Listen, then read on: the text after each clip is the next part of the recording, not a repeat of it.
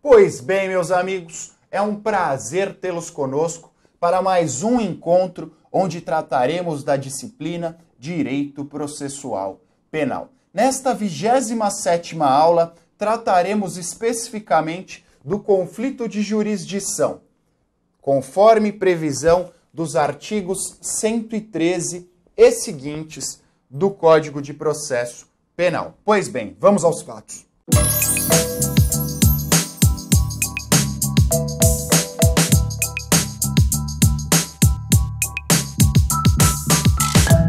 Meus amigos, em primeiro lugar, eu gostaria de lembrá-los da terminologia. Por quê?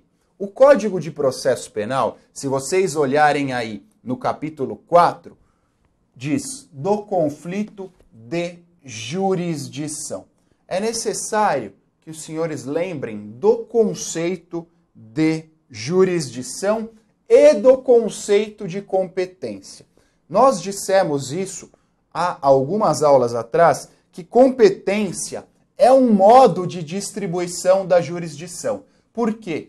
A jurisdição é una. A jurisdição é una. E a competência é estabelecida através de regras previamente dispostas na Constituição Federal e no Código de Processo Penal. Portanto, há uma única jurisdição que é dividida através das diversas formas de competência estabelecidas na Constituição Federal e no Código de Processo Penal. Diante desta constatação, doutrinariamente, há quem diga que a terminologia conflito de jurisdição é empregada erroneamente. O correto seria que o Código de Processo Penal dissesse conflito de competência.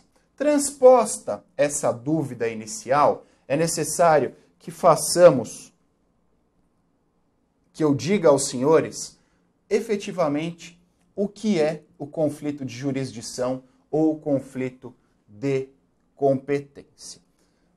De forma bastante sucinta, haverá o conflito de jurisdição ou o conflito de competência quando duas autoridades judiciárias disserem que são competentes para o julgamento daquela demanda, ou quando duas ou mais autoridades judiciárias apresentarem a recusa ao julgamento daquela demanda. Então, nós temos duas formas de conflito de competência ou conflito de jurisdição: o conflito de jurisdição positivo e o conflito de jurisdição negativo. Haverá o conflito positivo quando duas ou mais autoridades judiciárias disserem que são competentes para o julgamento daquela demanda. E haverá o conflito de jurisdição negativo quando duas ou mais autoridades disserem que não são competentes para o julgamento daquela demanda. O artigo 114, inciso 1 do Código de Processo Penal, contempla estas duas possibilidades. Na primeira parte do referido inciso 1, há o conflito de jurisdição positivo. Na segunda parte do inciso 1, há o conflito de jurisdição negativo. Tudo bem, meus amigos? Tudo bem? O inciso 2, o inciso 2 do 114 diz: haverá conflito de jurisdição quando entre as autoridades competentes para o julgamento surgir controvérsia sobre unidade de juízo, junção ou separação de processos. Nestas circunstâncias, também haverá o conflito de jurisdição. O que acontece é o seguinte: essa modalidade, as modalidades de inciso 2 poderão suscitar o conflito de jurisdição positivo, quando eles disserem todos que são competentes, ou o conflito de jurisdição negativo quando eles disserem que não são competentes. O artigo 115 do Código de Processo Penal diz sobre as partes que poderão suscitar o conflito de jurisdição. Senhores, em primeiro lugar, a parte interessada, artigo 115, inciso 1. A parte interessada poderá suscitar o conflito de jurisdição. Até aí não há nenhum mistério, bastante simples essa disposição do Código de Processo Penal. Artigo 115, inciso 2. O Ministério Público a qualquer dos juízos em dissídio. Senhores, no que tange ao Ministério Público, ele também poderá suscitar o conflito de jurisdição, tanto quando for parte, aí ele não estaria atuando conforme disposição do inciso 2, mas estaria atuando conforme disposição do inciso 1. Ou quando ele, Ministério Público, estiver atuando como fiscal da lei. Nestas circunstâncias, por tratar-se a competência, tratarem-se a competência e a jurisdição de matérias de ordem pública, ele, enquanto fiscal da lei, também pode suscitar o conflito de competência. E, inciso 3 diz que o conflito de competência poderá ser suscitado por juízo ou tribunal que estiverem atuando naquela causa. Então, do inciso 3, duas informações. O conflito de competência pode ser suscitado tanto em primeira instância como em segunda instância, também pelo STJ e pelos demais tribunais superiores. E outra questão, pode ser suscitado de ofício pelos órgãos julgadores. Então, se determinado juiz entender que não é competente, ele pode suscitar o conflito de competência. E se ele entender que é competente, também poderá suscitar o conflito de competência. Portanto, parte interessada, Ministério Público e juiz ou tribunais, em primeira ou em segunda instância, poderão suscitar o conflito de ofício e as demais condições. Pois bem, meus amigos, o artigo 116 do Código de Processo Penal diz o seguinte: os juízos e tribunais, sob a forma de representação e a parte interessada, sob a forma de requerimento, darão parte escrita e circunstanciada do conflito perante o tribunal competente, expondo os fundamentos e juntando os documentos comprobatórios. Então, o artigo 116 inaugura o procedimento para que seja suscitado o conflito de jurisdição ou de competência. Em primeiro lugar, é necessário que vocês atentem à terminologia. Quando o juiz ou o tribunal apresentarem ou suscitarem o conflito de competência na forma do 115, inciso 3, é necessário que vocês tratem como representação. Ao passo que, quando a parte interessada suscitar o conflito de competência, é necessário que vocês tratem como requerimento. Então, se for juiz ou tribunal, representação. Parte interessada, requerimento. Isso no que tange a terminologia, tá? É necessário que este pedido seja feito escrito, de forma escrita.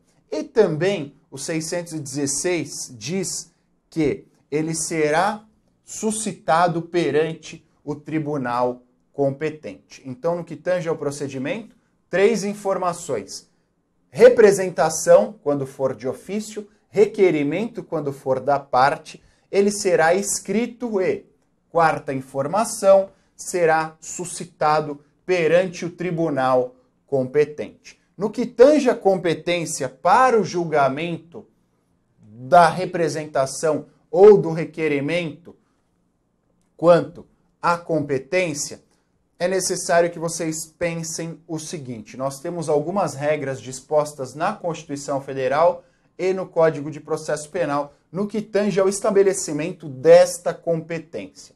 Quando o conflito de competência for entre dois juízes estaduais, competirá ao Tribunal de Justiça ao qual eles estejam vinculados o julgamento do conflito de jurisdição. Quando o conflito for suscitado entre dois juízes federais, competirá ao TRF ao qual eles estão vinculados. Competirá também ao TRF o julgamento do conflito de competência quando este ocorrer entre juiz estadual e juiz federal. Então pensem na seguinte circunstância: um juiz federal e um juiz estadual dizem que são competentes para o julgamento daquela demanda. Nesta circunstância, competirá ao TRF o julgamento do conflito de jurisdição. Senhores, compete ao Superior Tribunal de Justiça o julgamento do conflito de jurisdição instalado entre quaisquer tribunais. Então, entre TJ e TJ, STJ. Entre TRF e TJ, STJ. Entre dois TRFs, STJ. Tudo bem? Entre tribunais compete ao STJ. E ao Supremo Tribunal Federal compete julgar o conflito de jurisdição entre o STJ e outro tribunal e entre os diversos tribunais superiores. Então, compete ao Supremo julgar o conflito de jurisdição entre o STJ e o TRF da primeira região, por exemplo. Compete ao Supremo julgar o conflito de jurisdição entre o Tribunal Superior Eleitoral e o Tribunal Superior do Trabalho. Compete ao Supremo julgar o conflito de jurisdição suscitado entre o STJ e o Tribunal Superior Eleitoral. Tudo bem, meus amigos? É necessário que vocês mentalizem uma tabelinha pensando em cada uma destas figuras. TJ, juízes estaduais. TRF, juízes federais ou juiz estadual e juiz federal.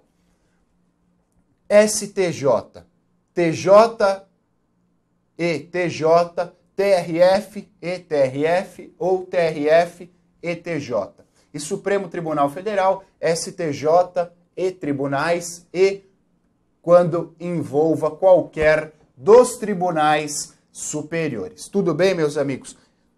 É uma questão de mentalizar a tabelinha, fica fácil a solução da questão. Meus amigos, ainda falando do procedimento, artigo 116, parágrafo 1. Quando negativo o conflito, os juízes e tribunais poderão suscitá-lo nos próprios autos do processo. Eu já disse e os senhores devem lembrar: conflito negativo é aquele onde as duas partes dizem que não são competentes para o julgamento daquela questão. Então, nestas circunstâncias, nestas circunstâncias, quando o conflito for negativo, ele poderá ser suscitado nos autos daquele processo. Parágrafo 2 do 116 diz o seguinte: distribuído o feito, se o conflito for positivo, o relator poderá determinar imediatamente que se suspenda o andamento do processo. Então, conflito positivo. Após a distribuição, é possível que o relator determine a suspensão do processo. Então, só no caso do conflito positivo haverá a suspensão do processo. No caso do conflito negativo, não haverá a suspensão do processo. Parágrafo 3. Expedida ou não a ordem de suspensão, o relator requisitará informações às autoridades em conflito, remetendo-lhes cópia do requerimento ou representação. Parágrafo 4 as informações serão prestadas no prazo marcado pelo relator. Parágrafo 5. Recebidas as informações e depois de ouvido o procurador-geral, o conflito será decidido na primeira sessão, salvo se a instrução do feito depender de diligência. Aqui duas informações. Primeira delas, haverá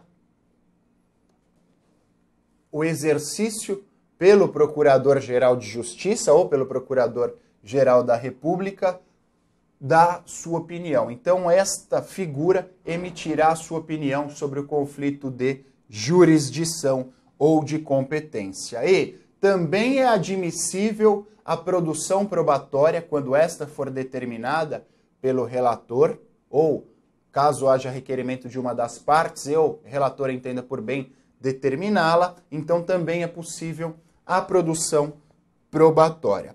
Parágrafo 6. Proferida a decisão, as cópias necessárias serão remetidas para a sua execução às autoridades contra as quais tiver sido levantado o conflito ou que o houverem suscitado. Tudo bem, meus amigos? Então, no que tange ao procedimento, as duas informações principais. No caso do conflito positivo, é admissível a suspensão. Por uma questão lógica, duas autoridades dizem que são responsáveis pelo julgamento daquela questão. Até que se decida qual delas, até que se decida qual delas é responsável, não há razão para que esse processo continue tramitando. Por quê? Duas dizem que são responsáveis, mas o processo está tramitando em face de uma delas. Então, supondo que ele continue tocando o processo e depois se descubra que a outra era responsável pelo julgamento. Determinados atos, em tese, foram praticados pela autoridade incompetente. Então, no caso de conflito positivo, há a suspensão. No caso do conflito negativo, não há a suspensão. Tudo bem, meus amigos? Eram estas as informações relativas ao conflito de jurisdição. Foi um prazer tê-los conosco. Até a nossa próxima aula. Valeu, tchau!